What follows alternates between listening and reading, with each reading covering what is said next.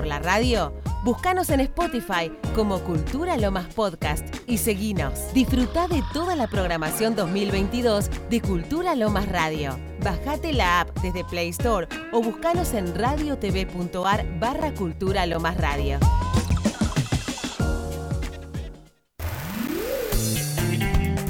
Forma parte de la nueva comunidad en contenidos digitales culturales de Lomas. Búscanos en Facebook, Instagram y Spotify como Cultura Lomas Radio. Seguinos.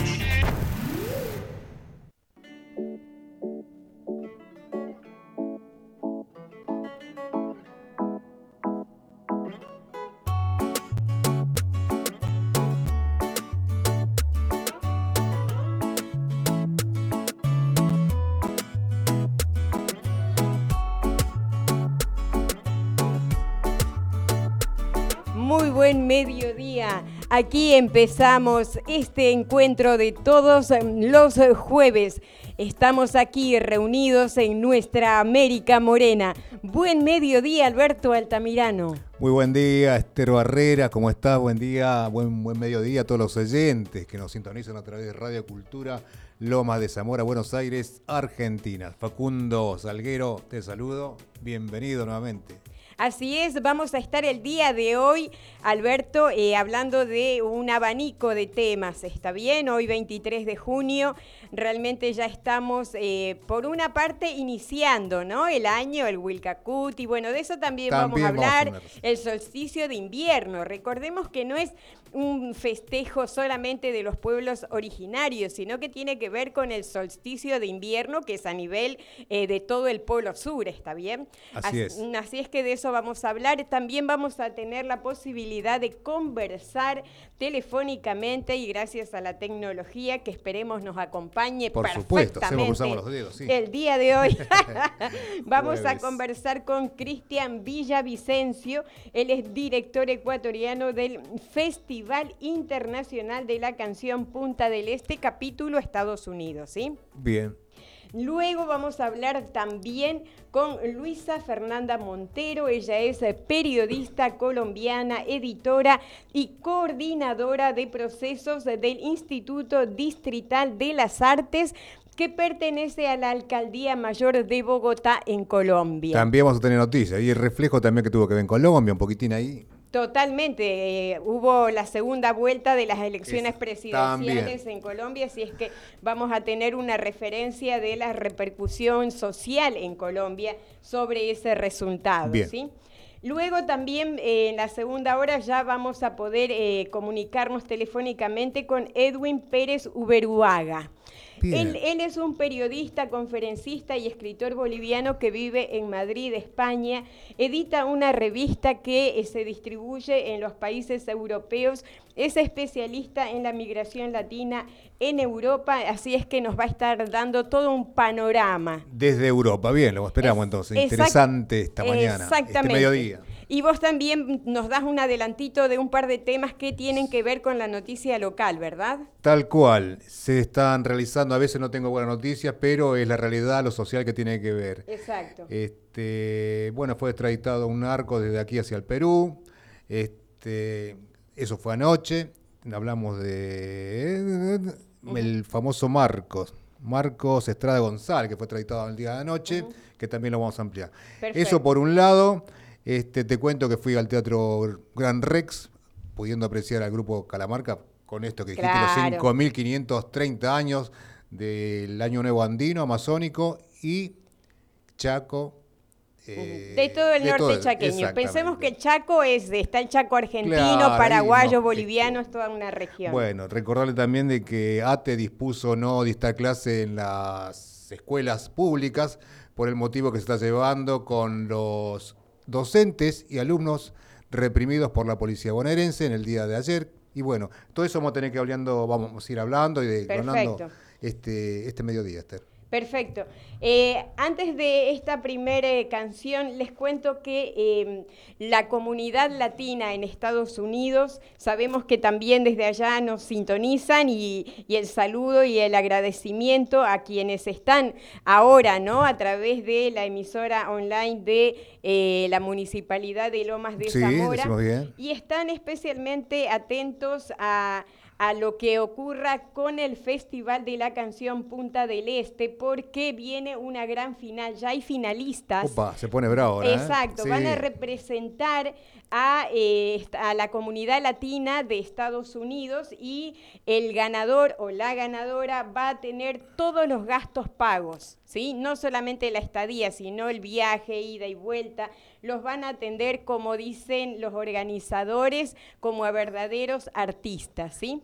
La convocatoria estuvo abierta eh, por un buen tiempo y se seleccionaron ya cuatro representantes eh, de Miami, cuatro representantes de Nueva York y cuatro de Maryland. Y por supuesto que el jurado que va a estar presente eh, el próximo 30 de junio cuando se haga la gran final. La gran final, sí. Exacto. Uno de ellos es, eh, es este intérprete que vamos a escuchar ahora. Él se llama Oscar Zapata, es integrante de la eh, comunidad latina que vive en Estados Unidos y también es compositor de sus temas. Así es que lo vamos a escuchar. interesante, sí, la mano de Facundo Salguero ahí, estamos expectantes, a ver cómo es. Exacto, cuando son las 12 del mediodía con 12 minutos.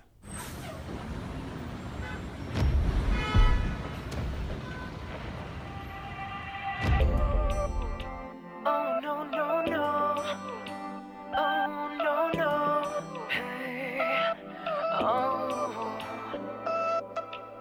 sé cómo decirte lo que siento hoy, pero desde esa noche no olvido tu voz. ¿Qué diablos pasó? no sé lo que me diste, pero loco estoy. Tus besos, tus caricias y tu cuerpo, amor. Aquí se me grabó. Y es que no aguanto con esta ansiedad.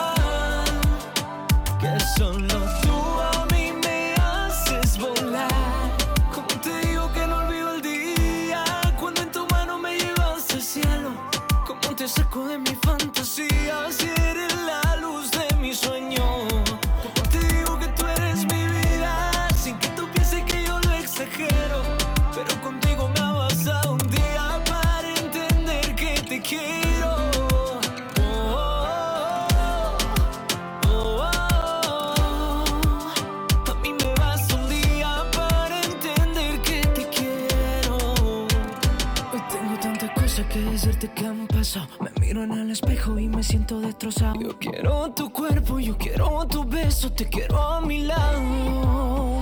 Y por más que lo he intentado, yo no miro a otro.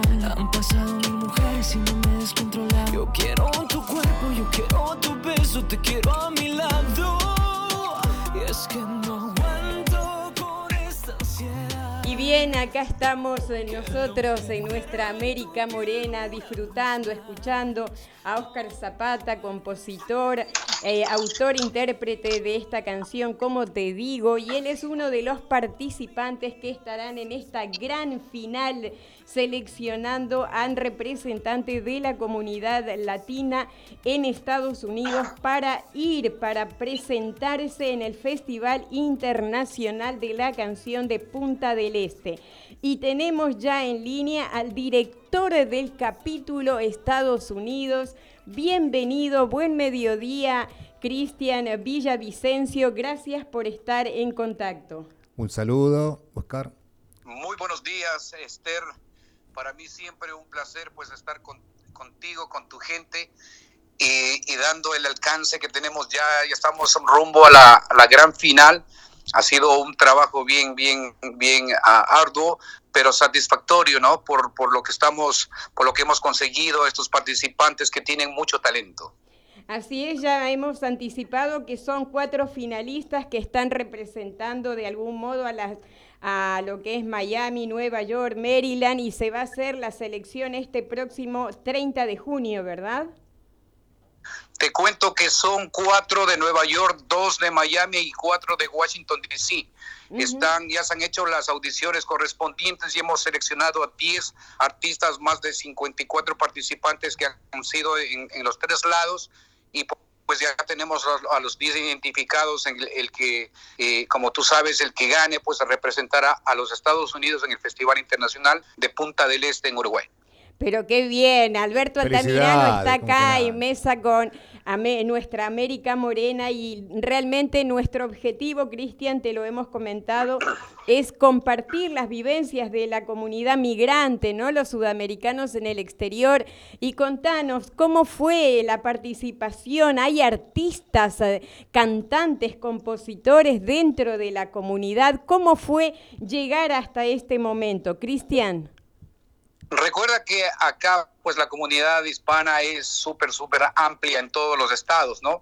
Entonces esa era la idea, pues hacer eh, por esta primera vez en tres estados, que fueron Nueva York, Miami y, Washington, D.C., el área metropolitana que corresponde a Maryland y Virginia. Eh, la, verdad que la respuesta de los artistas, eh, yo ya tenía, yo ya tenía conocimiento del talento que existía, lo que no existía son estas plataformas internacionales con lo que yo aplaudo al Festival Internacional de Punta del Este, que ya tiene pues 10 años en esta trayectoria y va creciendo más y más, ¿no? Y esas plataformas son las que eh, eh, los artistas, en, yo creo que en todos los países necesitan, ¿no? Acuérdate que existía la OTI, algo internacional, pues entonces el Festival Internacional de Punta del Este ha tomado la batuta en este sentido y está apoyando a nuevos artistas y también a nuevas canciones, que eso es lo más importante, porque recuerda que en las radios todavía escuchábamos canciones de los 70, de los 80, entonces hay, hay que renovar en realidad, ¿no? Y esa es una manera en la que, que podemos renovar eh, con estas plataformas internacionales, con estos festivales. Eh, Cristian, el 30 de junio entonces ya se determina quién va a ser el ganador o la ganadora, ¿verdad? Correcto, eh, son seis mujeres, como siempre, más mujeres y cuatro hombres, pero con un talento extraordinario. Yo creo que es súper difícil para los jueces determinar en realidad por, por el valor que ellos tienen, no por las canciones que eh, han venido preparándose con mucho profesionalismo y, va a ser difícil, pero va a ser una noche inolvidable, ¿no? Porque eh, representar a los Estados Unidos eh, en un festival de esta envergadura no, no es nada fácil, ¿no? Es, es, es, es, responsabilidad, como les he dicho a todos los participantes, ¿no? Pero disfrútenle, no vayan con ningún temor, son artistas eh, que ya han, subido a plataformas, que han estado ya en escenarios, ¿no? Entonces, eh, el que gane, pues el que gane es el mejor, ¿no? Y, feliz por, por la respuesta del público, también agradecerte a ti personalmente eh, por, por estas entrevistas en las cuales podemos explicar qué es lo que está pasando acá en Latinoamérica, en Estados Unidos, con los latinos. ¿Y qué gana quien gane? Cristian, ¿qué va a ganar el ganador o la ganadora? Mira, los premios son espectaculares en realidad. Aparte de que tú hayas escrito la canción, se va a hacer un arreglo de 15 músicos, porque en Uruguay te van a acompañar 21 músicos, o sea, 15 músicos con cada instrumento más 6 coros. Eso va a ganar primero. Eh, vamos a regrabar la canción que es la, la ganadora, a regrabarlo en un estudio profesional y también va acompañado con un videoclip un videoclip tipo cine donde va a representar su canción, o sea, va, va en su mano, va la canción con los 15 arreglos más el video. Todo esto gratuitamente se va a pasaje de de vuelta a Uruguay, donde le reciben en limusina cuando lleguen a Montevideo. En Montevideo se juntan los países, creo que, que son más o menos 22, les dan charla de superación. Eh, la infraestructura en Uruguay es impresionante, me encanta mucho. Ya estoy tres años trabajando con Gerbe Barrios, que, están, que es el director general de allá. Y entonces después los, los 22 eh, países se van directamente a Punta del Este, a los mejores resorts, donde va a ser eh, la, la, gala final. Eh, ellos lo hacen en tres galas con clasificación y la, y la tercera gala pues ya, ya seleccionan a la mejor canción y el mejor intérprete de toda Latinoamérica y Europa. ¿no? Qué bien, qué bien. Hola, buenas tardes, Oscar. Alberto, de compañero de mesa Esther. Una consultita. ¿Cómo estás? Qué gusto escucharte. Eh, Nuevos valores, dijiste, nuevos ritmos. ¿Qué es esto del reggaetón, trap, rap, que a veces nos confundimos, como dijiste, nos quedamos en el tiempo escuchando la música que, bueno, pero lo novedoso está por llegar o ya está. ¿Qué nuevos ritmos? Lo novedoso yo pienso que es mantener lo que teníamos en los 70 canciones con, con proyección internacional, que lo puedan decir algo acerca del amor, acerca de la naturaleza, que tengamos ideas más, más concisas de lo que es la vida, ¿no? En lo positivo. Eso es lo que estamos tratando de mantener. Estas canciones, el ritmo puede ser pues una balada, puede ser un bolero. Recuerda que en, el, año anterior ganó con, con, con un tango eh, en eh, Argentina, me pareció una propuesta tremenda. O sea, lo que queremos es retomar estas canciones que venían siendo pues eh, de élite en toda Latinoamérica con, con, con proyección internacional y con mensaje, ¿no? Eso es la idea. Pues Cristian, ¿qué pasa con el que se quedó dormido o dormida y no pudo participar este año? Tiene que estar atento a qué fecha para la próxima, para poder participar de, este certamen. Bueno, no es fácil realmente porque eh, primeramente eh, yo me he dado cuenta que la gente no entendió en realidad la responsabilidad que es participar en un evento de estos. Yo creo que la publicidad que hemos, que hemos eh, enviado no lo captaron en realidad, ¿no? O sea, eh, pero lo que tienen que hacer es esperar el próximo año, pero no es fácil porque el próximo año, primeramente, el director general tiene que evaluar en todos los países el trabajo que has venido haciendo, has venido desarrollándose en todos los países, incluidos Estados Unidos, y te tendría que hacer un, un, recapítulo de que tú seas el director de, los, de cada país, ¿no? No, no es fácil, es dependiendo en realidad del trabajo que, ven, que vienes realizando o que has realizado en, el, el tiempo que ellos estipulan.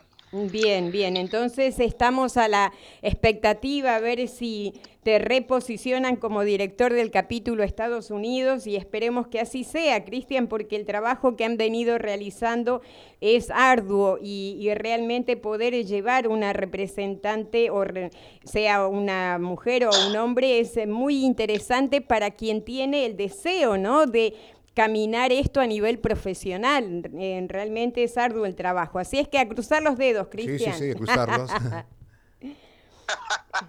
claro que sí, ya te digo, eh, estamos bien respaldados con, con, el equipo que hemos eh, logrado acá en multimedia, eh, en, muchos campos y nos ha ayudado bastante pues tener un equipo profesional en el cual no ha sido fácil por el tiempo, pero es una primera vez que nosotros estamos eh, reactivando después de la, de la pandemia, no ha sido fácil, pero creo que hemos hecho un buen trabajo, pues y lo dirá pues el, el, el, director general en Uruguay, eh, el trabajo que cada uno viene haciendo, pero hemos dado todo lo que nosotros hemos podido.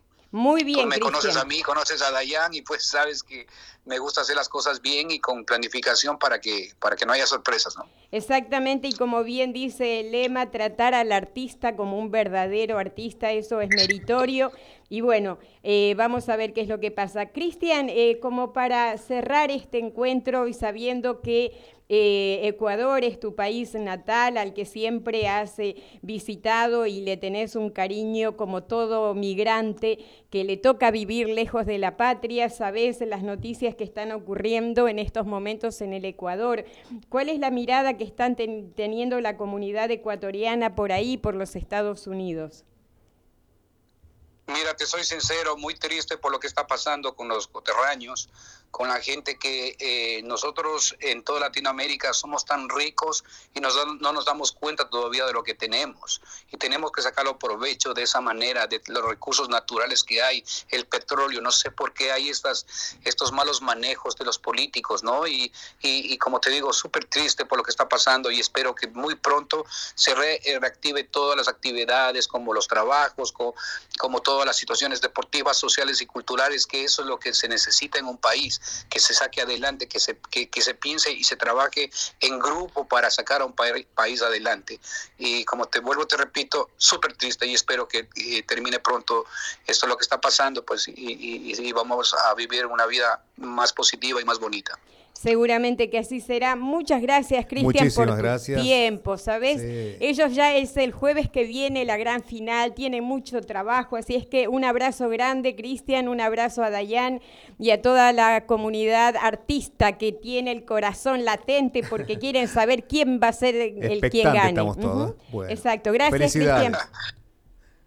Al contrario, agradecerles siempre eh, la cobertura que han tenido, agradecerte personalmente a ti, Esther, porque siempre dijiste sí al apoyo y, los medios son los que eh, eh, nosotros necesitamos siempre para que dé resultado todos los trabajos y proyectos que estamos realizando. Les dejo un abrazo y un, un- un abrazo fuerte desde acá a los Estados Unidos. Buenas tardes. Muchas gracias, le decimos abrazo, de sí, sí. nuevo, sin duda. Mira, eh, estamos avanzadísimos en el 25 tiempo, Alberto. han pasado de las 12 horas. Exactamente, bueno, ha- hablábamos eh, así eh, con con Cristian Villavicencio, él es eh, director ecuatoriano del capítulo Estados Unidos del Festival Internacional de la Canción de Punta del Este. Están en la gran final, se va a hacer el próximo 30 de junio la selección ya de quién va a representar a Estados Unidos, ¿sí? Tal en, cual, en sí, sí, Punta del. Este. Y también hablábamos de esta situación que está ocurriendo en, en Ecuador. Pensemos que en estos momentos hay una protesta que eh, se está realizando en contra del gobierno de Guillermo Lazo en el Ecuador. Son movilizaciones lideradas por la Confederación de Nacionalidades Indígenas, la CONAIE, que ya se iniciaron el 13 de junio y perduran, ¿sí? Sí, Mi- sí, cual. miles de manifestantes eh, de las distintas comunidades indígenas del Ecuador han llegado a Quito, están realmente eh, las ciudades tomadas, hay estado de sitio en seis de- lamentable, ¿no? Sí, sí, eh, eh, realmente está muy, muy triste esta situación. Se pide o se, se está solicitando al gobierno que rebajen el costo del combustible porque eso ha encarecido demasiado eh, el, el nivel de vida en el Ecuador. Y fíjate las paradojas de la vida, ¿no? Porque así como las comunidades de los, los pueblos originarios están reclamando, ¿no? Eh, tomando las calles en el Ecuador para que se rebaje el combustible, el precio del combustible, el día de ayer el Departamento de Estado de Estados Unidos recomendó que se reconsidere por una parte que eh, se viaje al Ecuador porque hay es- esta situación de violencia, ¿sí? Y por otra parte, el mismo presidente Joe Biden de Estados Sí. Unidos también está Recomendó. pidiendo que se rebaje el precio del combustible en Estados Unidos. Es un tema bastante considerable, igual lo que está sucediendo aquí en En todos lados. Es decir, Biden también dice que uno de los temas fundamentales de la inflación es el elevado costo de los combustibles. No será el único, pero él mismo también lo está pidiendo. La misma Paradojas- temática, ¿no? Paradojas de la Para vida. con uno con otro. Bueno, entonces, como para eh, hacer un paréntesis musical, yo los invito a escuchar precisamente a un dúo conformado por Cristian Villavicencio y su hermano, ¿sí? Son los hermanos Villavicencio, es un ritmo de albazo y se llama Cruel Realidad. Bueno, gracias por la invitación, nos escuchamos. ¿eh?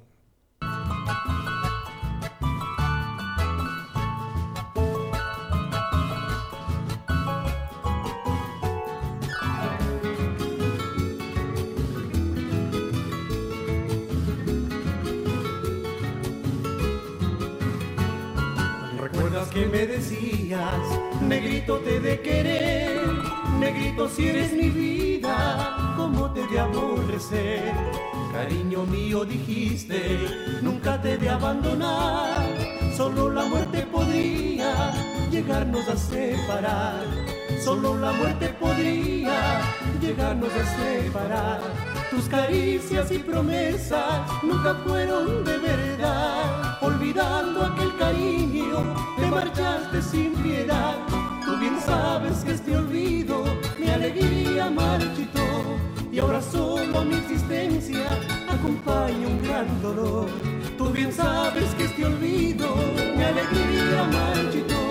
Y ahora solo mi existencia acompaña un gran dolor.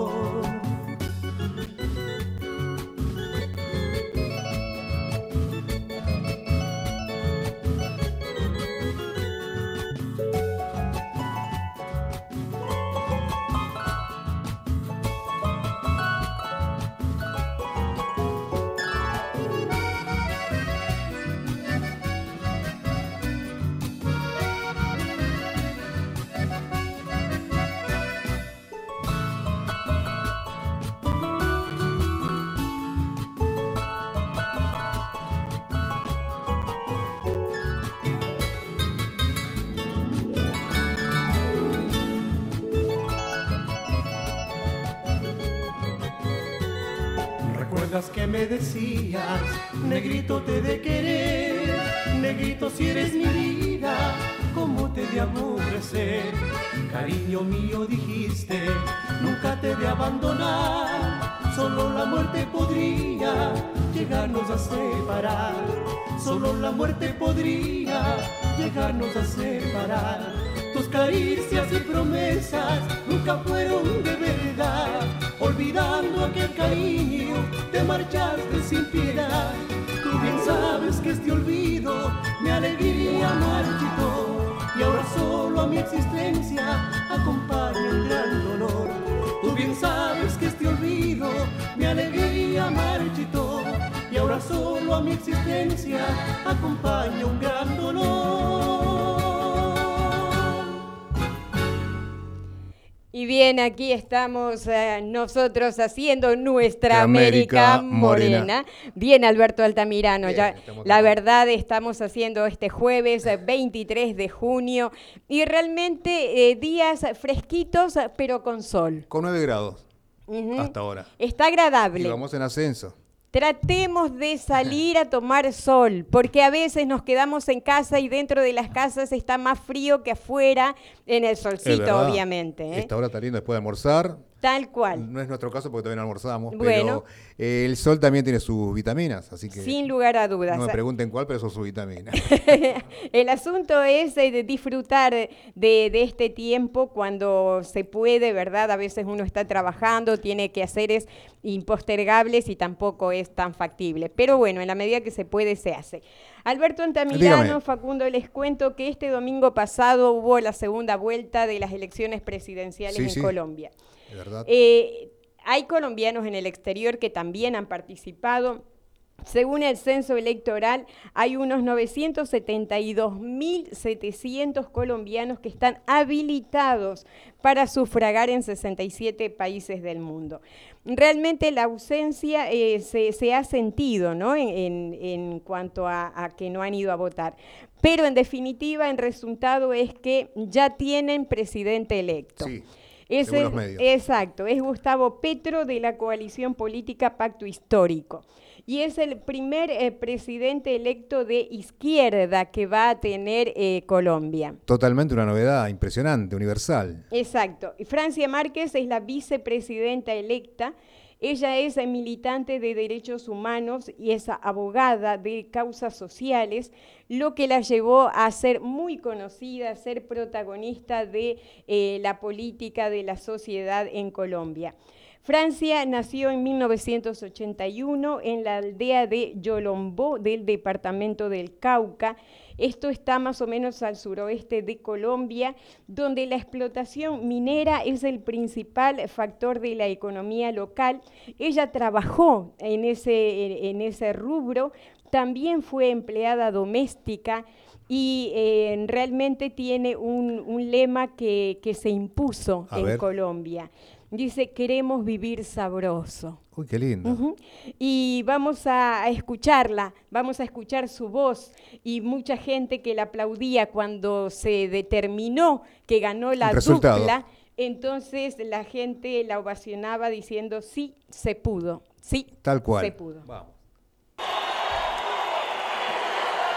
Saludo.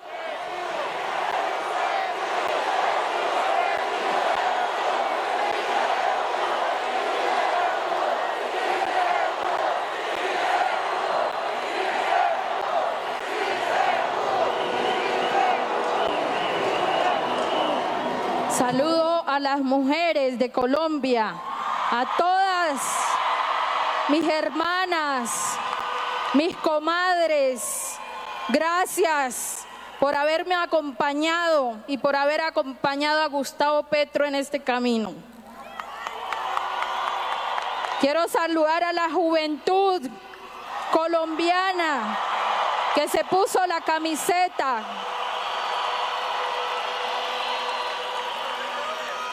A los niños y niñas que también con alegría estuvieron presentes en este sueño. A los maestros, maestras, trabajadores. A la comunidad con discapacidad que también estuvo presente.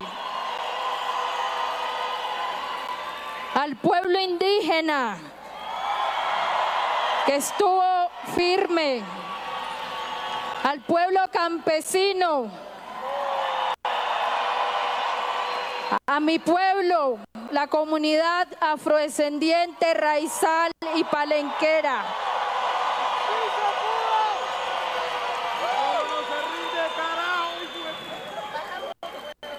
Hermanos y hermanas, hemos avanzado en un paso muy importante. Después de 214 años, logramos un gobierno del pueblo, un gobierno popular, el gobierno de la gente de las manos callosas, el gobierno de la gente de a pie, el gobierno de los nadies y las nadies de Colombia.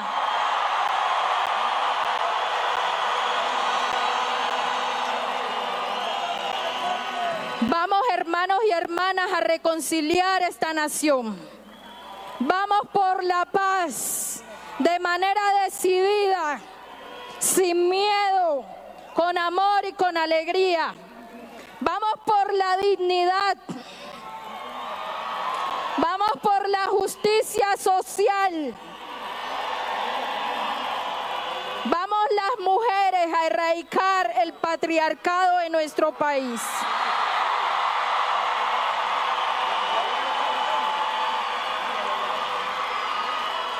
Vamos por los derechos de la comunidad diversa LGBTIQ.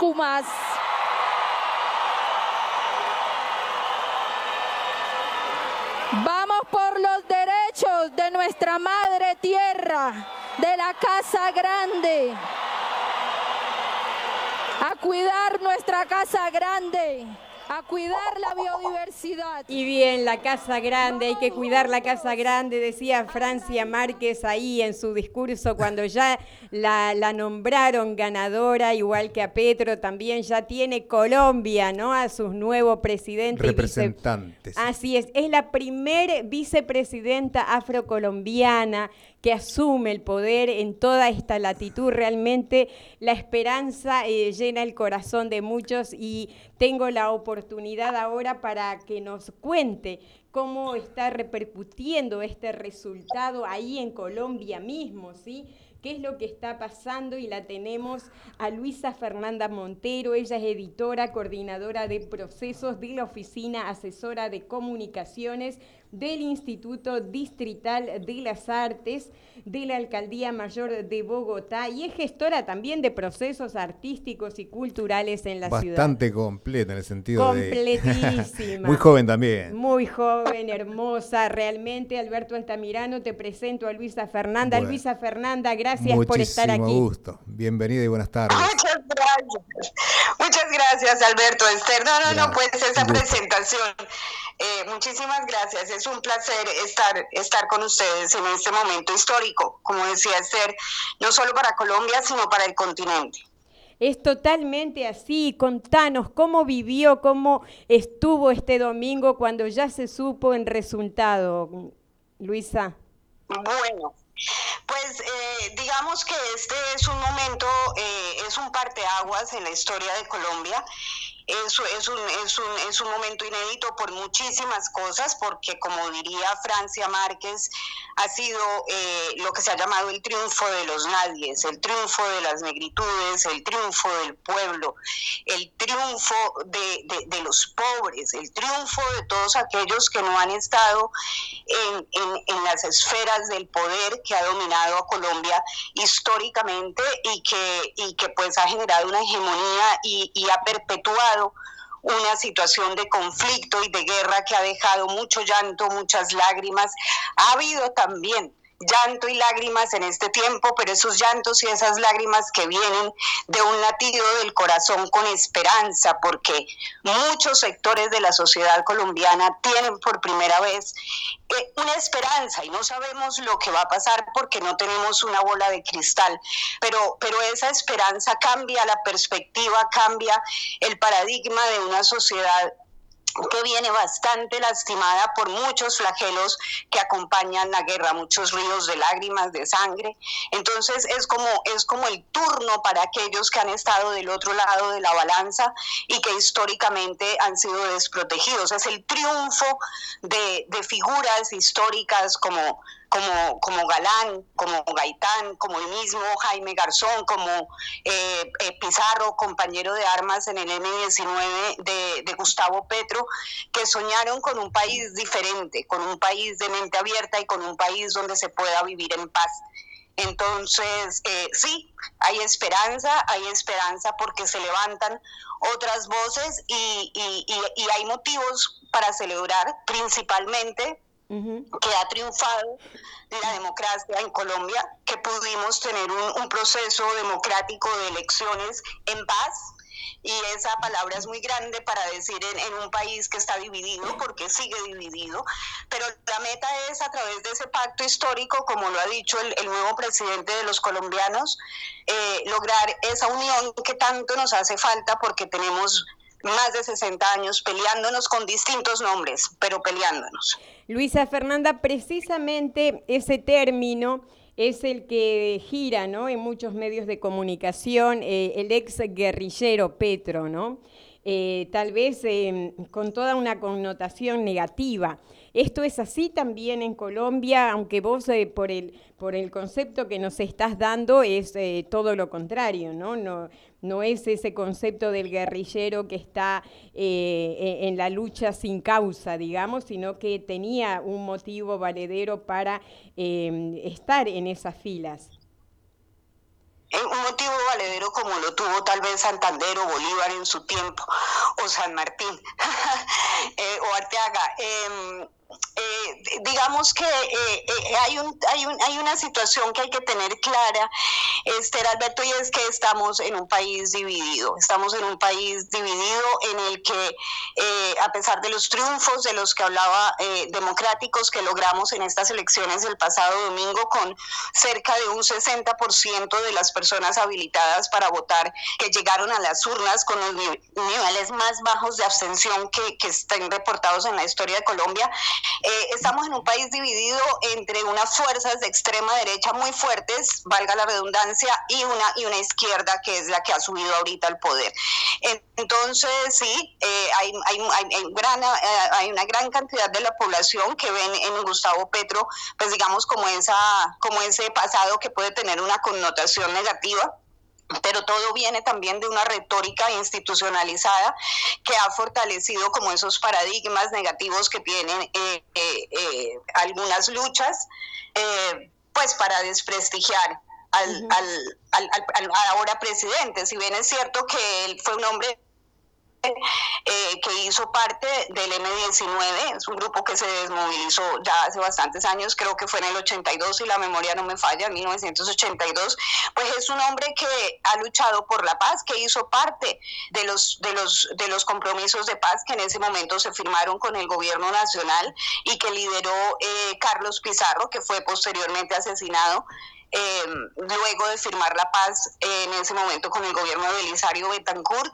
Entonces sí, eh, sí, hay un pasado revolucionario, pero también hay un pasado y un presente eh, de lucha y de compromiso por la paz, que es lo que en este momento nos debe aunar a todos en Colombia, y me incluyo, porque eh, de izquierda, de derecha, de demócratas, conservadores, liberales, eh, te, yo, yo creo que tendríamos que estar de acuerdo en que necesitamos vivir en paz para construir país, y eso es lo que propone el, el pacto histórico. Sí, hay oposición, y es sano en una democracia que haya oposición, pero sí es un hombre que, que, tiene un pasado, eh, como lo tuvieron muchos de nuestros grandes próceres latinoamericanos. Eh, pues también es un hombre que tiene un presente y que ha tenido un compromiso eh, real con la paz y con el proceso de paz que, que estamos tratando de sacar adelante los colombianos. Sin lugar a dudas que se va a poder como decía hace un ratito el audio, y sabes, hay dos conceptos, Luisa Fernanda, que eh, llaman mucho poderosamente la atención. Esto del momento de los nadie, al que hace referencia... Eh, Francia Márquez. Francia Y- Márquez. exacto, y queremos vivir sabroso. ¿Qué significa en Colombia queremos vivir sabroso? Pues nadie. eh, queremos vivir en paz, Esther. Queremos vivir en paz, queremos tener acceso a, a los medios de vida, queremos bajar los niveles de pobreza, de desnutrición. eh, eh, atender las necesidades básicas y defender los derechos de todos los colombianos, no solamente de aquellos que han sido privilegiados. Este es un país de una, de una gran presencia rural. Este es un país más rural, diría yo, pues un país con una gran extensión eh, y, con un, y con un centro de desarrollo bastante eh, limitado en términos de acceso, digamos, tenemos eh, mucho territorio eh, rural, indígena, eh, que más la Guajira, por ejemplo, donde mueren niños por temas de desnutrición, donde no alcanzan los recursos del Estado, donde no llegan las manos del Estado protectoras y además donde el conflicto históricamente pues ha generado, ha, aumentado esas desigualdades sociales históricas, ¿no? Entonces vivir sabroso es que todos tengamos acceso a lo mínimo, a la salud, a la educación, al alimento eh, y a la alegría también y por supuesto al arte y a todas las cosas que, que debemos tener acceso y derecho como seres humanos. Y vivir sabroso es también vivir sin miedo, es que el miedo ha marcado mucho a esta sociedad colombiana por por lo mismo, por tantos años de conflicto. Entonces, eh, eh, y bueno, la pandemia y otras circunstancias sociales, pues han incrementado eh, esas circunstancias, entonces hay un tema también de delincuencia común, hay facciones de las FARC que no se han desmovilizado, aquí hay problemas de paramilitarismo, hay todavía existe eh, la guerrilla del ELN, aparte tenemos problemas de narcotráfico, hay un problema, hay, hay, hay situaciones con el eh, pues con los, nar- con, con los narcotraficantes, o sea, aquí hay una una mezcla de todas las violencias, una mezcla de todas las violencias que no son nuevas y que, y que impactan obviamente más profundamente a esa Colombia rural, a esa Colombia indígena, a esa, Colombia afroamericana, eh, que también tiene derecho a, la paz, a la tranquilidad y al acceso a los, a los bienes y servicios y al respeto por sus derechos. Eso es vivir sabroso. Realmente una explicación completísima. Llega al corazón, no solamente al entendimiento, Luisa Fernanda. Muchas gracias. Realmente a Gustavo Petro y a Francia Márquez les queda mucho trabajo por realizar. La comunidad colombiana en el exterior es numerosa, lo sabemos, y viven también, como todo migrante, pendiente de lo que está ocurriendo en su Colombia natal. Así es que, Luisa Fernanda, un abrazo inmenso y esperemos que se cumpla, que Colombia también, toda Colombia. Cruzamos todos los dedos. Exacto. Que lo hagamos entre todos. Sí, que lo hagamos entre todos. Sí. La paz. No es un Salvador, Petro, ni Francia, son salvadores ni van a hacer magia. Entre todos podemos tener con una concepción abierta de mente, de espíritu y de corazón fe en que las cosas pueden mejorar para todos los colombianos. Así va a ser. Tal cual. Gracias, Luisa Fernanda Montero, por Buenas estar aquí. tardes, gracias. A ustedes, gracias, gracias, gracias.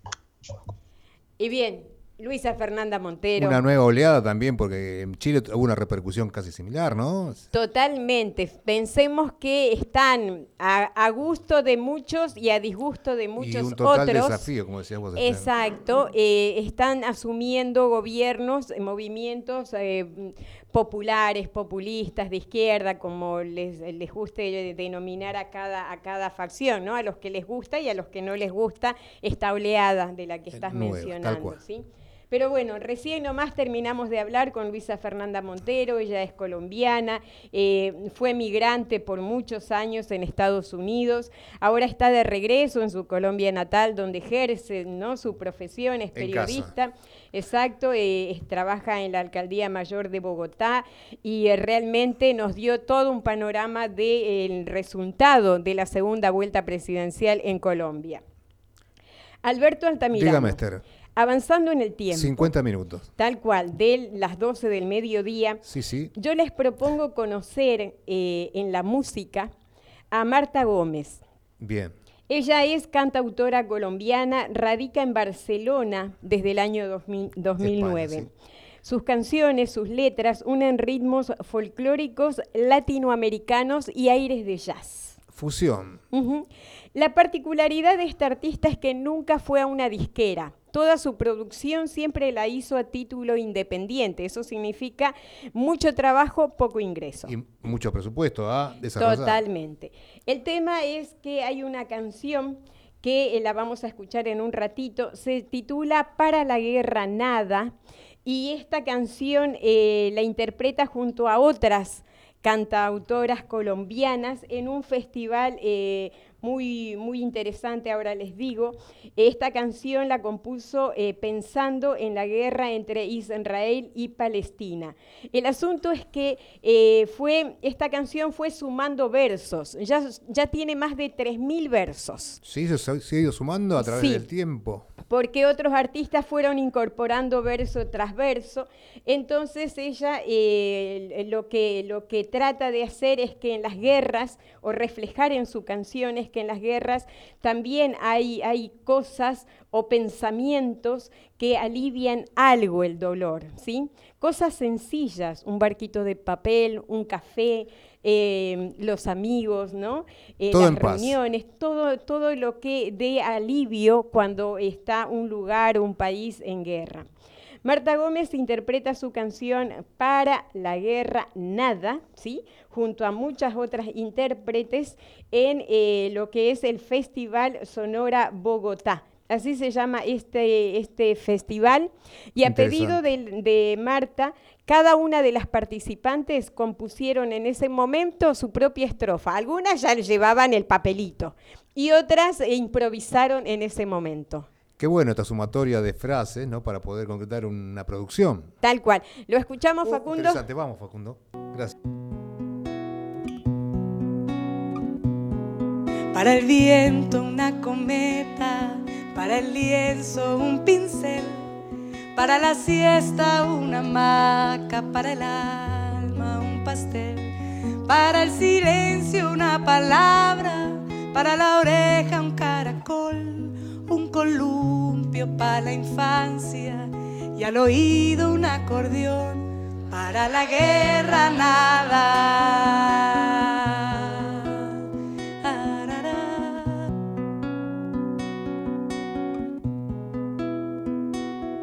Pa' mi pueblo una justicia que vea y que no coge.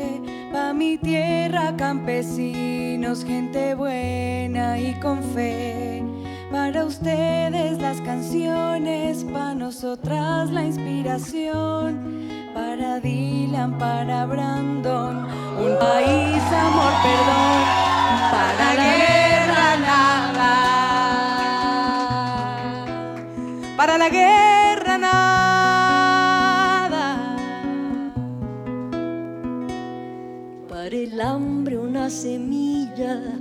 Para Dylan educación, un sueldo digno para el pueblo y que no le roben su pensión. Cuidado amable para el líder, río, monte y tiburón. Cumplimiento a los acuerdos y equidad para todos.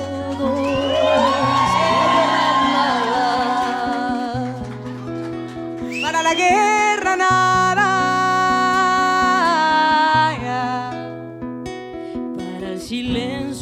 Poesía, para el espíritu una flor, para mi pueblo una esperanza que nunca muera de amor, para la violencia mi ternura, una verdad para las dudas, para mi miedo una pasión, para mi vida inspiración. Para la guerra Para la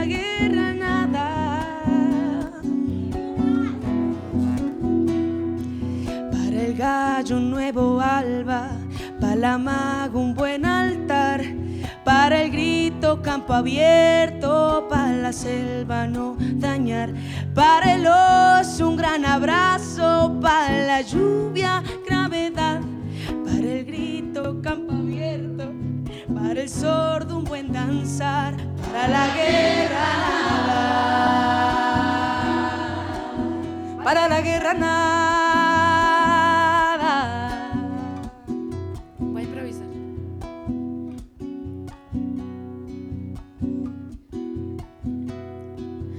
Para el río un aguacero, para el páramo una flor, para usted y para mí un abracito es mejor. Para la tierra una papita, para el campesino honor, para la vida una sonrisa y para el viento una canción, para la guerra nada. Para la guerra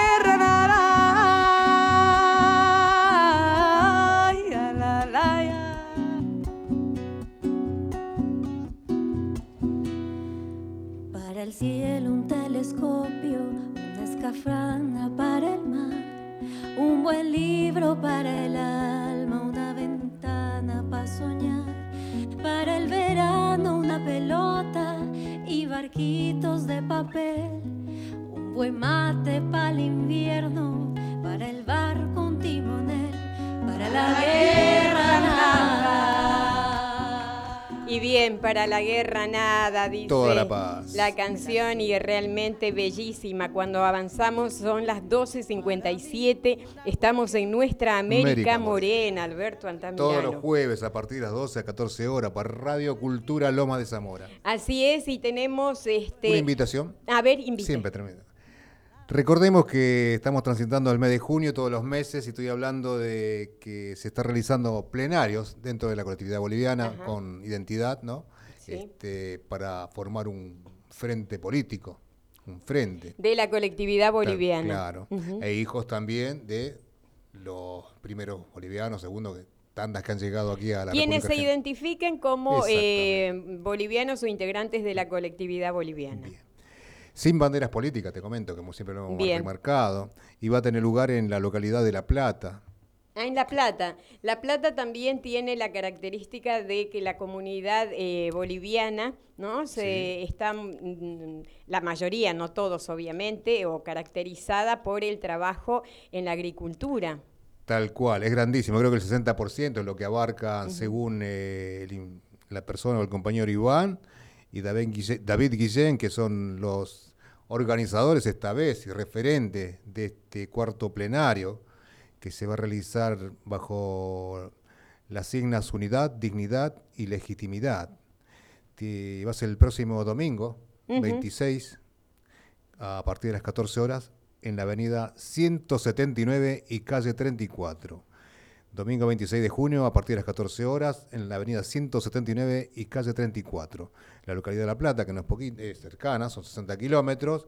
Y bueno, se está preparando con gran entusiasmo. Hacemos invitación a todos los que nos están escuchando, reitero, sin banderías políticas, y formar este frente político que los represente a los residentes como a los hijos también, que tenemos particularidades, ¿no? Exactamente. Pensemos que se está buscando entonces eh, generar una representatividad eh, que, que tenga legitimidad para eh, pelearla en el campo político, ¿no? Tal cual. Y esto es interesante, Alberto, porque por muchos años eh, dentro de la colectividad boliviana se estimó como hasta mala palabra lo que es la política y Se la sigue, mayoría ¿no? se sigue.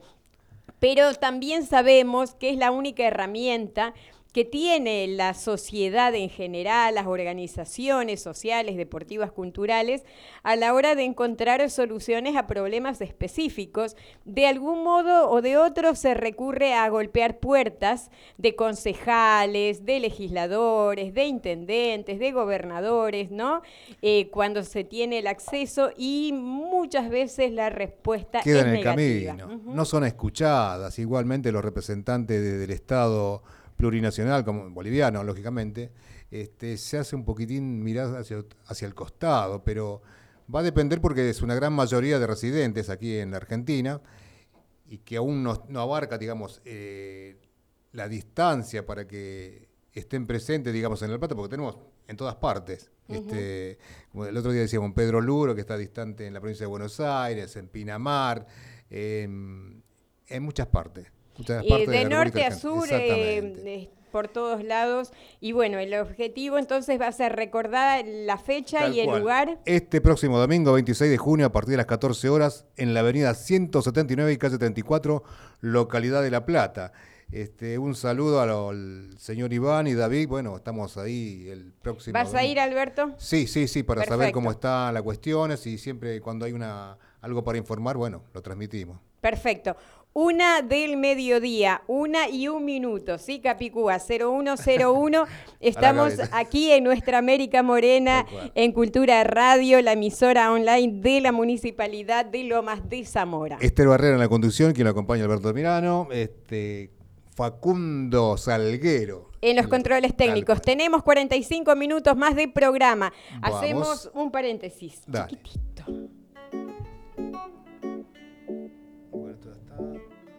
Buena música, información, novedades y un lugar para los artistas locales. Cultura Lomas Radio.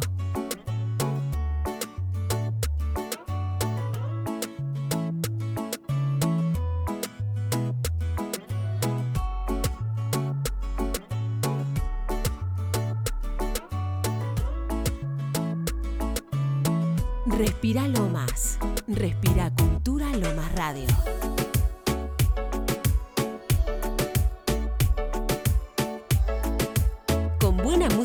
Te acompañamos todo el día, estés donde estés. Cultura Lomas Radio.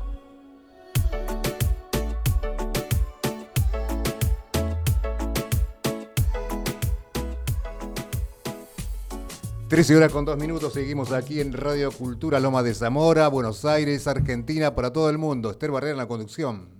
Así es, estamos eh, nosotros eh, conversando con eh, distintos contactos que pudimos generar para que nos den un panorama de lo que ocurre por diferentes lugares donde están ¿no? los migrantes sudamericanos viviendo en exterior de sus países de origen. Les cuento que en un ratito más este, vamos a comunicarnos con Edwin Pérez Uberuaga, ¿sí? Eh, vamos a eh, realizar la llamada eh, para que él nos cuente sobre la comunidad latinoamericana, los migrantes, ¿sí? Hispanos, latinos en Europa. Interesante. Exactamente. Eh, vamos a compartir con ustedes, con todos nuestros oyentes, una entrevista para que él mismo se presente. Le hicieron una entrevista a Edwin Pérez Uberuaga eh, en Tele Toledo. Así es que lo escuchamos un poquito, Vamos, sí, sí. lo conocemos y en un ratito más ya lo vamos a tener aquí conversando En nuestra América Morena. tal cual.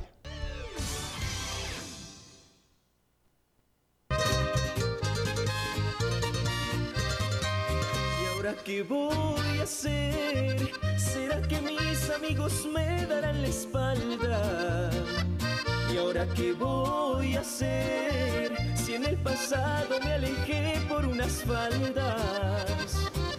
Amigos, a todos ustedes bienvenidos una vez más a esta sección súper parchada aquí del programa. Espero que les guste lo que les traigo a continuación, además porque hoy estamos entrevistando a un artista de la música popular que mejor dicho tiene pero el talento pegado y él es Edwin Villor y le vamos a dar una gran bienvenida. Hola Edwin, ¿cómo estás? Muchas gracias Eli, Eh, de verdad muy contento de estar aquí en su programa y pues nada, venimos a presentar algo muy novedoso. Bien, aquí estamos avanzando en el tiempo. Cinco Alberto. minutos desde las 13. Tal cual, y ya lo tenemos en línea, Edwin Pérez Uberuaga, él es eh, periodista, escritor, es el editor de, de una revista que está mm, en las manos de la comunidad migrante latinoamericana por Europa, ¿sí? Él ya hace 22 años que vive en esas latitudes, realmente tiene la posibilidad de conocer a la comunidad migrante eh, en todas sus alegrías, en todas sus tristezas. Es el editor de la revista Aquí Latinos Internacional y nos va a, a dar o regalar o compartir este panorama de la migración latina en Europa. Bastante interesante. Muy- Buenas tardes. Muy buenas tardes, Edwin Pérez Uberuaga. Gracias por estar en nuestra América Morena. Gracias, son las 6 de la tarde con 7 minutos aquí en Madrid. Un gusto saludarles. Eh, ¿Me escuchan bien? Perfectamente, Perfectamente. perfectamente, como si estuvieras aquí sentadito junto a nosotros, Edwin. ¿Qué tal? bien. Primero quiero decirles que estoy muy eh, agradecido con la entrevista y me trae recuerdos porque yo estuve en tres ocasiones en, en Argentina, una estuve en la Casa Rosada cuando nuestro presidente Jaime Paz Zamora se reunió con Carlos Saúl Menem para hablar del tema del gas y después estuve con el tema de Marcelina Meneses que falleció lamentablemente eh, víctima de la injusticia que había en ese tiempo, entonces tengo buenos y malos recuerdos de Argentina, pero quiero mucho a los argentinos y veo en Europa también a muchos bolivianos que han vivido en Argentina y ahora están probando suerte en Europa. Esa es una realidad de este fenómeno de la migración, que es un derecho humano, ¿sí? El, el poder migrar de un lugar a otro es, es un fenómeno social que está precisamente llevando a las personas de un lugar a otro, de un país a otro, y esto lo estás viendo también en estos momentos, Edwin. Hay muchos, muchas personas que han vivido un determinado tiempo en un país, luego en otro, y así van radicándose en diferentes países. Sí, bueno, este es el tiempo de la movilidad humana, como hay tantas facilidades de desplazarse por avión, por tren, por barco. Entonces yo veo a la gente en un país un, tiempo y después lo encuentro en otro país. Claro que los grandes elementos de contención son eh, la pandemia que ha impedido que, que muchos se desplacen, ha habido varados en ambos lados del océano, por ejemplo, está también el tema de la guerra, está la crisis y está también las normas migratorias que siguen siendo injustas. Por ejemplo, bolivianos y ecuatorianos necesitamos visa para venir a Europa y los peruanos y colombianos no necesitan visa, pueden venir como turistas cuando quieren. Entonces, hay ese tipo de injusticias, de desigualdad que todavía tenemos que superar todos. Y esto se debe a convenios gubernamentales. Eh, ¿Cuál sería el motivo? Porque también, hasta donde tengo entendido, Argentina es otro de los países que tiene posibilidad de ingresar sin visa, ¿no? Por ejemplo, a España, eh, al menos por un determinado tiempo, tres meses, 90 días, eh, en calidad de turista, obviamente. Sí, por un lado está la incapacidad de nuestros gobiernos de negociar adecuadamente con la Unión Europea, no hay personalidad, no hay, no hay, capacidad directamente y esto es desde hace 15, 20 años. Y por el otro lado está también que Europa quiere limitar los flujos migratorios porque lamentablemente en el caso boliviano eh, gran parte de la población quiere salir del país, siendo que Bolivia es un paraíso, la gente quiere salir, entonces... Eh, ese tipo de fenómenos ya han provocado una explosión migratoria. El 2008, por ejemplo, llegó a haber como 350 mil bolivianos solo en España. Ahora hay como 150 mil o 200 mil, pero realmente fue un boom migratorio tremendo, justamente porque no había visa en ese tiempo y se vinieron prácticamente todos. Y esa diferencia entre 350 mil y 150 mil, ¿qué significa? ¿Regresaron a Bolivia o se dispersaron a otros países?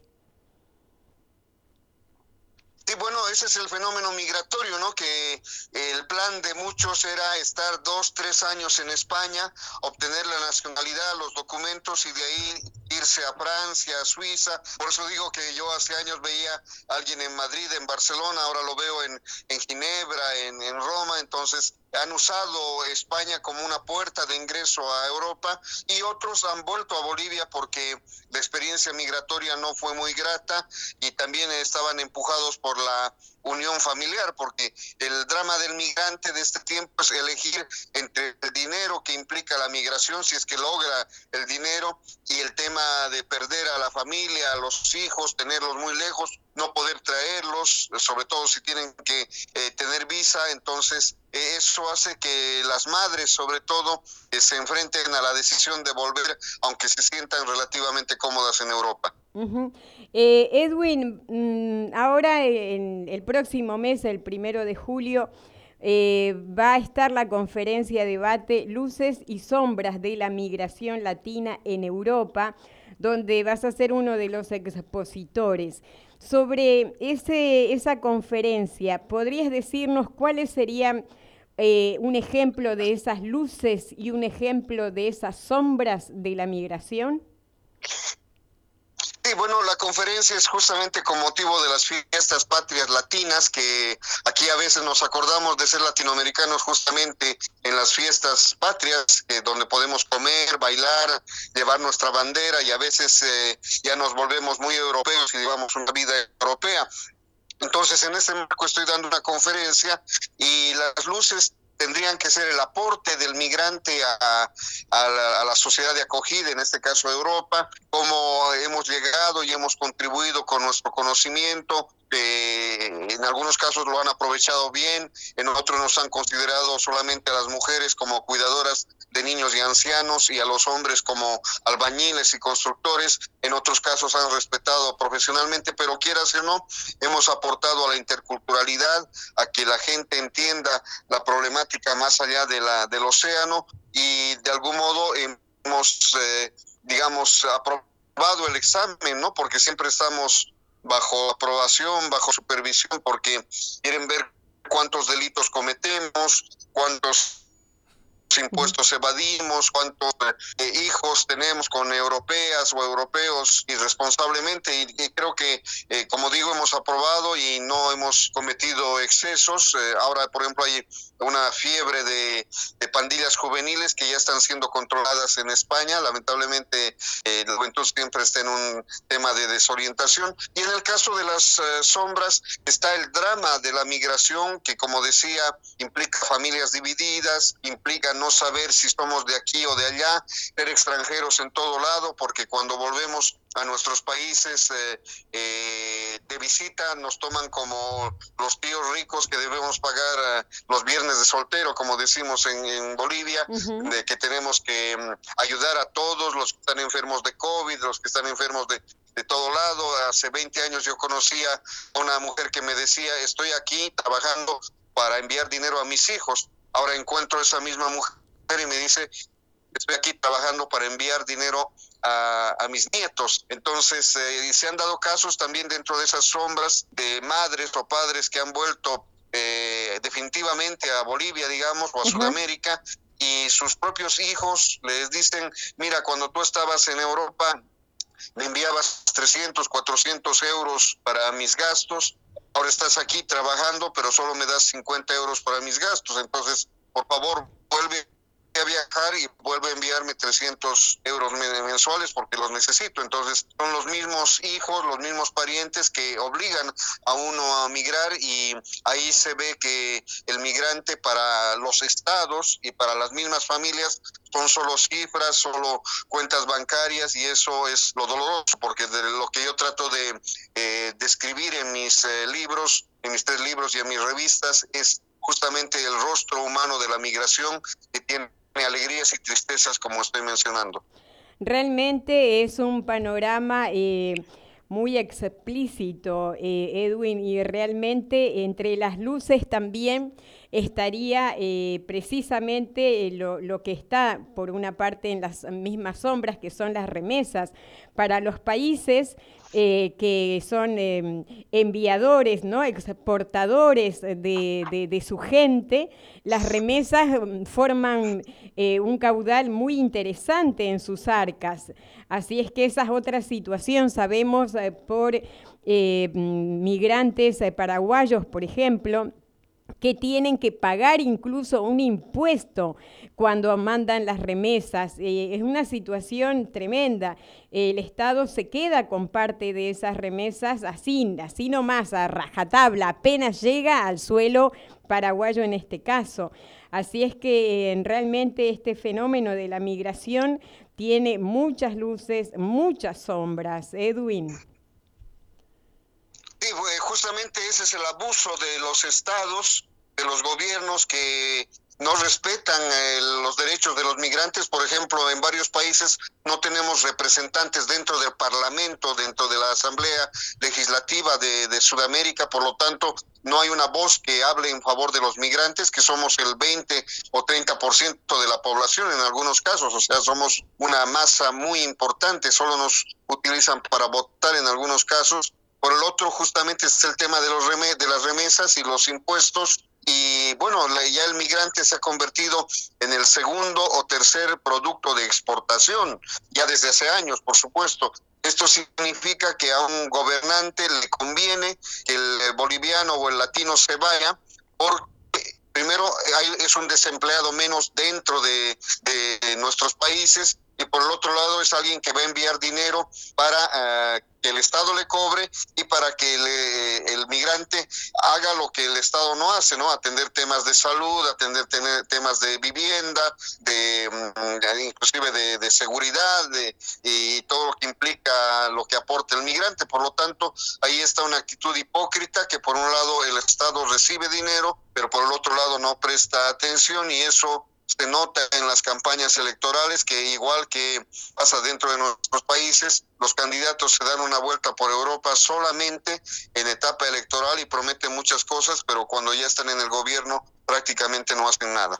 Lastimosamente es una realidad eh, que, que, nos une ¿no? a, a todos los países sudamericanos. Edwin, tenemos ya un pantallazo realmente eh, muy interesante de esta migración latina en Europa y conocerte un poquito más. ¿De qué parte de Bolivia eh, sos, eh, Edwin? Bueno, yo soy de la ciudad de La Paz, de las montañas, pero ya como vivo 22 años en Europa, me he vuelto muy latinoamericano porque mi revista es latinoamericana, o sea que yo hablo de igual a igual con dominicanos, con colombianos, argentinos, peruanos, porque justamente construimos eso aquí, una integración. Eh, como boliviano no me siento menos ni más que nadie y por lo tanto como director de un medio de comunicación también trato de dividir eh, salomónicamente eh, los espacios. yo, yo publico muchas cosas de Argentina, de los argentinos, de los colombianos, eh, pero bueno, siempre el corazoncito me empuja a, publicar cosas de Bolivia, pero evidentemente trato de ser eh, muy latinoamericano porque esa es el, la camiseta que tenemos acá y que eh, somos extranjeros y por lo tanto debemos unirnos más allá de cualquier situación de región, de país en el que nacemos. Los migrantes latinos ahí en Europa se, se, suelen diferenciar precisamente haciendo referencia a lo que decís. Está el que es argentino, el que es boliviano, el que es salvadoreño, el que es mexicano, o pasa que hay como, que se, se, se pierden esa diferenciación y entran todos en la misma bolsa eh, como migrantes latinos. Sí, bueno, para, para las leyes europeas todos somos extranjeros y para los europeos algunos somos extranjeros de M, ¿no? Entonces eh, ya, ya tenemos el bolso grande de ser extranjeros. Y en cuanto a eso de estar juntos o integrarnos, es una cuestión de número, porque, por ejemplo, yo eh, no podría llenar el estadio Bernabéu con todas las nacionalidades porque hay eh, millones de, de latinos en Europa. Entonces, eso hace que la comunidad boliviana se reúne en un lado, la colombiana en otro lado, la peruana, y bueno, nos juntamos en el trabajo, en el metro, etcétera, y, hay una hermandad. Pero lo interesante es, Suiza, que yo voy cada dos meses llevando mis revistas, y ahí sí que hemos perdido eh, todas las eh, banderas, porque como somos poquitos, si yo como boliviano organizo una fiesta, automáticamente tengo que invitarle al chileno, al argentino, al colombiano, porque si solo hago para bolivianos, eh, tal vez mi sala no esté tan llena. Entonces, eh, así, por ejemplo, en las fiestas de julio y agosto, que son las fiestas patrias, en Suiza todos vamos a celebrar los dos meses todas las fiestas, vamos a ir a bailar y comer y, compartir y todo eso. Y en España eh, eh, habrá colombianos por acá, peruanos por allá, bolivianos por allá, porque realmente no hay cabida en un solo escenario. Mm, realmente. Entonces es en Suiza donde de algún modo se, eh, se mezclan, ¿no? Se, compacta más la comunidad. Recordemos el nombre de la revista es Aquí Latinos Internacional. Así se llama la revista que edita em, y que, que, se distribuye, ¿no? Ahí en Europa y está a cargo de Edwin Pérez Uberuaga, con quien estamos hablando en este momento. Edwin, eh, ¿Cómo es esto de editar una revista? ¿Es trabajoso? ¿Es más fácil? ¿Cómo sentís que es ser periodista en Europa? Bueno, es un desafío porque sinceramente debo decirte que si yo fuera obrero o trabajara de funcionario en algún lado, eh, ganaría más que un periodista porque yo como director de una revista eh, estoy sujeto a los vaivenes, por ejemplo, de la publicidad.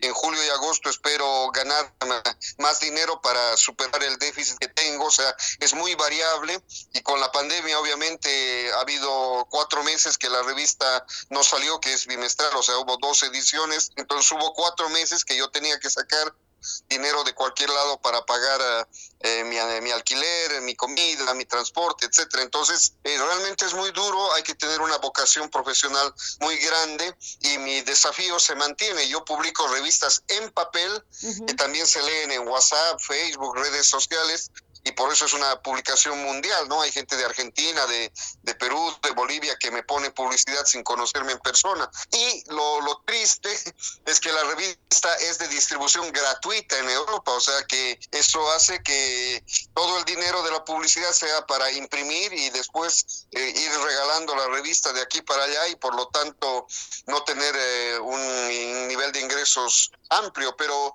eh, por el otro lado está la satisfacción de justamente ser una de las pocas revistas latinas con estas características y espero llegar a la edición número 100, ahora estoy en la edición 92, así que trataremos de llegar a las 100 ediciones en 15 años de vigencia de esta revista. Oh, bien, entonces eh, ya estamos próximos al aniversario, Edwin. Sí, sí, estamos justamente en el mes de agosto, ya es el nuevo aniversario, son 15 años de la revista y bueno, eh, la edición número 100 será dentro de un año porque bueno, faltan seis ediciones, ocho ediciones, así que eh, vamos a esperar ese momento histórico que ojalá se dé porque claro, uno no puede ya garantizar nada, ni, ni la salud, ni la estabilidad, ni, ni, ni la paz, ¿no? Porque como estamos en medio de una guerra, entonces también... Eh, cualquier cosa puede pasar alrededor de nosotros. Lastimosamente es una realidad mundial. Recordamos, Edwin, por favor, esta conferencia debate que se va a realizar el primero de julio. Sí, es en el eh, Metro Barrio de la Concepción, aquí en Madrid, eh, muy cerca de donde vivo. Eh, los que estén cerca vengan en persona, pero también pueden participar por Zoom, que me lo pueden pedir en Facebook, Edwin Pérez Uber Edwin Pérez Uberuaga, o en Facebook, aquí Latinos Internacional, o a través eh, tuyo si tienes la gentileza. Entonces, quisiera, por ejemplo, que tú participes eh, como colega, eh, dando una experiencia de la migración en Argentina, unos minutos, y cualquiera puede intervenir con preguntas o comentarios, porque realmente es el momento de hacernos sentir como latinos desde una dimensión de conferencias, porque esa es otra característica. Nosotros nos conocen a los latinos como buenos trabajadores, buenos bailarines, pero no tanto como buenos pensantes, ¿no? O buenos disertantes. Entonces tenemos que mostrar esa faceta y sensibilizar a los gobiernos de Europa, de Estados Unidos y a nuestros gobiernos sobre las necesidades y demandas de los migrantes. No, realmente hacen falta estos espacios realmente tu experiencia, tu conocimiento del fenómeno migratorio latino en Europa es eh, muy interesante. Podríamos desarrollar más temas. Y te invito, Edwin, a que mantengamos este contacto para que eh, podamos conversar sobre temas puntuales, tal vez, eh, y que podamos compartir nuestras vivencias, como decimos aquí en nuestra América Morena. Edwin gusto, yo tengo que partir ahora. Estoy, miren, estoy participando en un programa de televisión española que eh, voy a tener alguna presencia, entonces me tengo que ir, pero realmente estoy muy alegre con este contacto con ustedes y bueno, eh, cuenten conmigo para la parte no solo de opinión, sino también de noticias, porque realmente necesitamos micrófonos o instrumentos y medios como los que ustedes tienen para que eh, la voz de migrantes se, se difunda y se conozca de ambos lados y ustedes también nos hagan conocer lo que pasa por allá. Sin lugar a dudas vamos a entonces eh, intercambiar información y también mantener este contacto. Edwin, aquí nosotros en mesa de trabajo, Alberto Antamirano eh, y en los controles técnicos, Facundo, te saludamos, te agradecemos este contacto. Muchísimas gracias por la ampliación de todo lo que está sucediendo. Muchas gracias a ustedes conocerles eh, persona en algún momento, ya estaré por allá, así que ustedes vienen por acá y ya hablaremos tomándonos un mate, eh, ya sea de coca boliviana o un mate argentino que me encanta tanto. Muchísimas gracias. Hermoso, gracias Edwin, abrazo.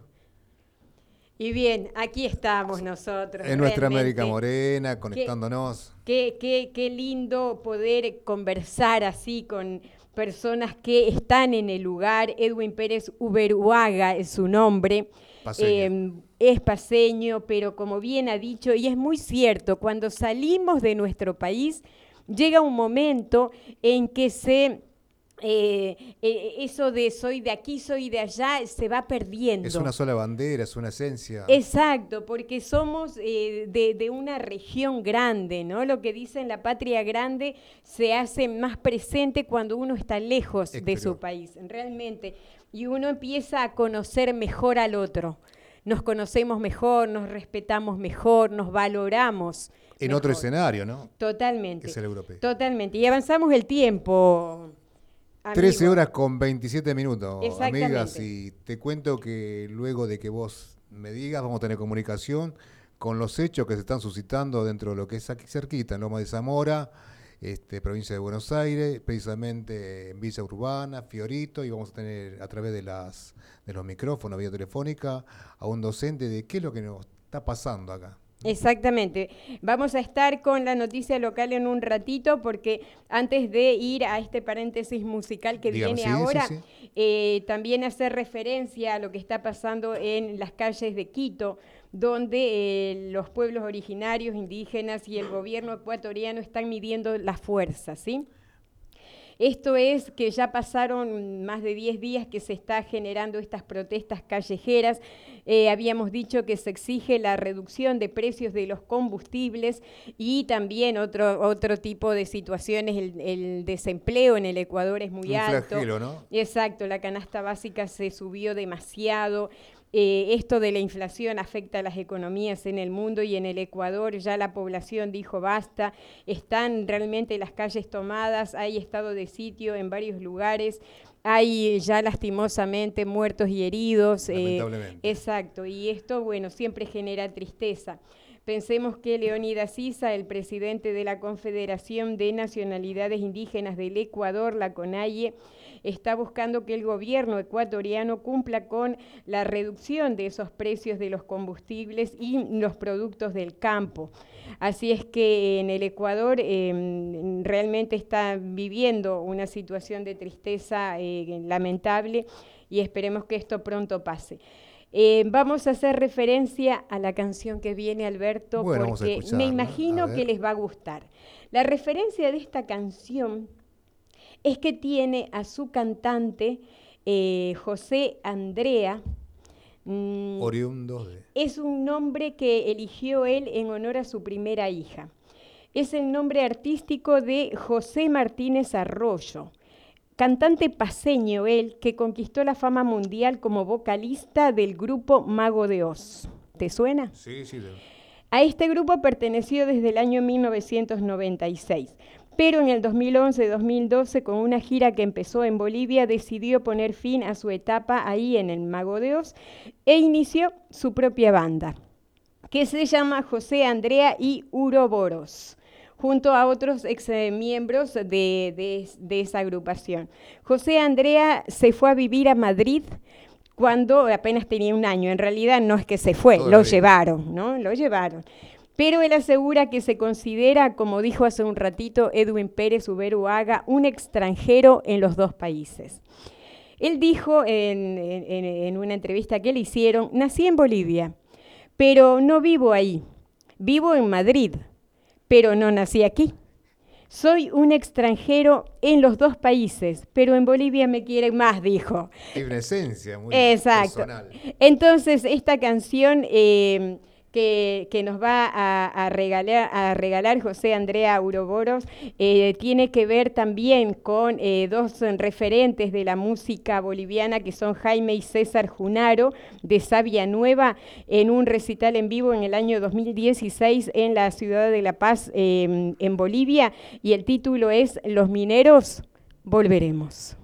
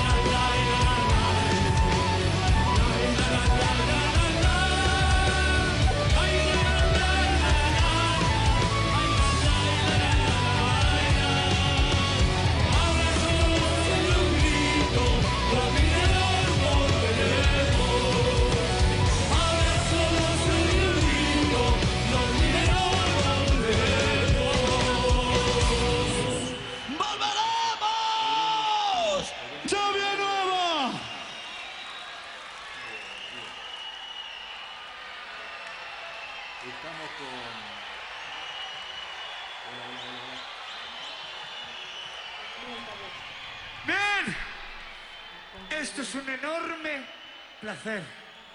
Poder haber estado en el escenario con estas, ah, Sí, no lo puse en el de acá, dándonos lecciones de humildad.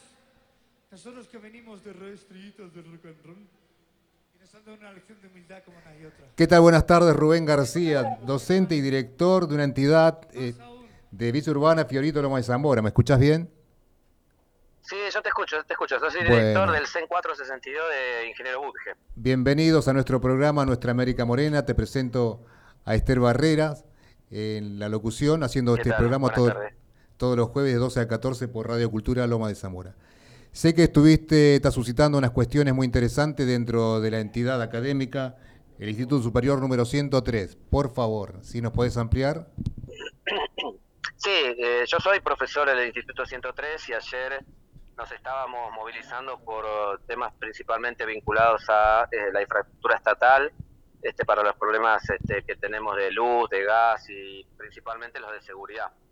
Así que lo que estuvimos haciendo ayer es eh, intentar eh, visibilizar un- una problemática que tenemos en el instituto, que tienen los docentes y, que te- y los estudiantes, y queríamos visibilizar eso porque ya hace más de eh, dos meses que estábamos con corte de luz, cortes de agua, con la institución cerrada, en algunos días, con jornadas reducidas, este, y bueno, y todo este, llegó a un punto donde, bueno, con el robo que hicieron unos chicos ahí en la puerta El de entrada del instituto, digamos, como que culminó en un clima de tensión institucional y bueno, no hubo manera de este, poder abordarlo desde las distintas instituciones estatales, así que bueno, se transformó eso en una movilización masiva que es la que vimos ayer. Recordemos, Ru- Rubén, que el día martes eh, se interrumpieron dictando clases tipo 20 y 30 y robándose el- especialmente una moto y accesorios de los alumnos, ¿puede ser? Sí, sí, sí, sí. Es una situación que este, eh, lo vivimos muy cotidiano, pero no de estas características. Es la primera vez que irrumpen en la puerta de la institución a punta de arma unos pibes, unos chicos del barrio, este, eh, obligando a todos los estudiantes que estaban en la puerta ya a punto de salir que vuelvan a entrar y llevándose una moto. Este, lo que desencadenó que los estudiantes, este, que también son del barrio y, y muchos conocen a los pibes, fueran corriendo atrás de ellos y bueno, este, terminó casi en un linchamiento. Entonces, eso fue el, el punto, digamos, este, Desencadenante. de tensión más grande que tuvimos. sí. Y en el día de ayer está se- la- sí. en el día de ayer está programado una marcha hacia el corte de Puente de la Noria, el Camino Negro Puente de la Noria. ¿El día de ayer? Sí, sí, ayer. Bueno, ayer lo que se hizo fue eh, tratar de visibilizar este, las problemáticas que teníamos. Había un grupo, este, principalmente de delegados de, este, de cursos que planteaban el corte, había otros delegados que no, no lo planteaban así, pero bueno, había este, como en, este, en muchas marchas, digamos, este, esto se va mezclando, el descontento social se va mezclando con algunas eh, organizaciones políticas que ven ahí en ese clima oportunidades que en otro momento no la encontrarían y bueno, agitan de una manera que, este, digamos, eh, eh, digamos, sobrepasa eh, las posibilidades que tenemos como docentes de, de poder articular la movilización. O sea, se estaba yendo para un corte que en realidad no queríamos. Queríamos en todo caso vi- visibilizar la problemática que tenemos este, de edilicia y de infraestructura. Nosotros queríamos ir a un terreno que este, nos había eh, aprobado el municipio de Loma Zamora para realizar el edificio ahí en La Noria y había otro grupo que pedía el corte de La Noria. O sea, nosotros queríamos ir por un tema de seguridad educativa y otro grupo que planteaba el tema de este, ir en contra del gobierno provincial y nacional. O sea, eh, en esos momentos se desvirtúa todo. Lamentablemente vimos las cámaras de televisión y los, com- los compañeros docentes como alumnos fueron reprimidos de alguna manera con armas Sí. y balas de goma. Sí, mirá, fue una situación que la verdad no, no impensada para nosotros como docentes y como colectivo de la comunidad educativa. No pensábamos que iba a ser, eh, que iba a terminar así, bajo ningún punto de vista este, eh, la movilización tuvo un carácter agresivo. Después sí se transformó en eso porque, bueno, al tirar, los policías al tirar indiscriminadamente, al pegarle tres, cuatro tiros a un docente en la cara, a Lucas una chica de 18, 20 años, estudiante del instituto en la espalda, a otro alumno este, avanzado le pegaron uno en, en la frente. Ya cuando vimos eso ya era, ya se desmadró la situación. El tema es que no había este, eh, razones para tirar, ¿viste? Eso fue lo, la incomprensión que nosotros no podíamos entender.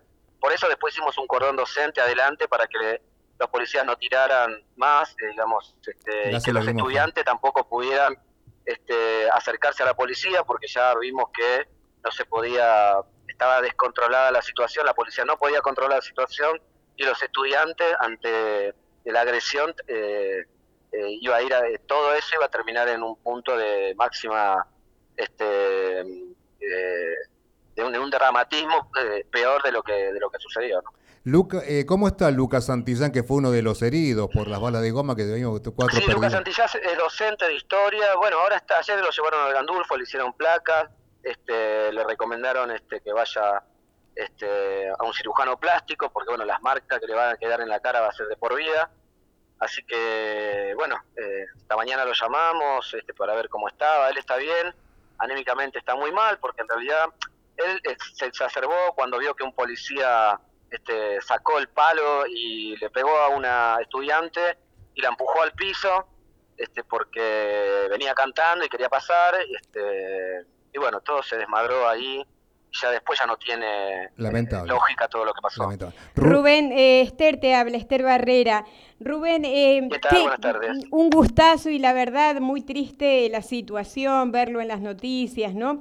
Ante todo eh, porque este profesorado está ahí en, en- en un barrio donde es- hace falta, hace falta eh, centros educativos para nuestros jóvenes y, ver que la noticia sea desde ese lado eh, duele. Pero, Rubén, ¿qué, pudieran pedirle, por ejemplo, a nuestra municipalidad? Nosotros estamos aquí en Radio Cultura, que pertenece al municipio de Lomas de Zamora. Sin duda puede ser que llegue tu pedido, Rubén, el pedido del profesorado de Fiorito a nuestras autoridades. Mira, nosotros lo que estábamos pidiendo, que es un proyecto que se aprobó por unanimidad en diciembre del 2019, era este, la creación o eh, la construcción de un edificio propio para el instituto que no lo tiene. Sin desmedro de los anexos que tenemos o de la mutual que tenemos ahí, que funcionan muy bien, pero que también le falta inversión este, eh, en infraestructura. Pero nosotros queríamos para el turno vespertino, que es el turno con más, con más problemas este, de seguridad y de acceso, porque imagínense que eh, irte a las 10 de la noche de Fiorito, caminar cuatro cuadras para llegar a Puente La Noria, en un lugar tan vulnerable como es el barrio, se necesita un edificio en un lugar que tenga más acceso, más posibilidades de poder salir del barrio, este, y, además porque tenemos algunas eh, necesidades de infraestructura educativa. A ver, nosotros no tenemos laboratorio de química, de física, nos falta laboratorio de informática, o sea, nos faltan un montón de cosas que con un edificio propio se resolvería. Este, o sea, nosotros estamos pidiendo seguridad educativa primero. Y después, bueno, por supuesto que pedimos eh, seguridad ciudadana, que no es militarizar la zona. Nosotros, cuando veíamos ayer la cantidad de policía, de gendarmes, no entendíamos nada, porque nosotros a nuestros estudiantes los formamos para cuidar al, al otro, para pensar en el otro, para tenerlo presente siempre.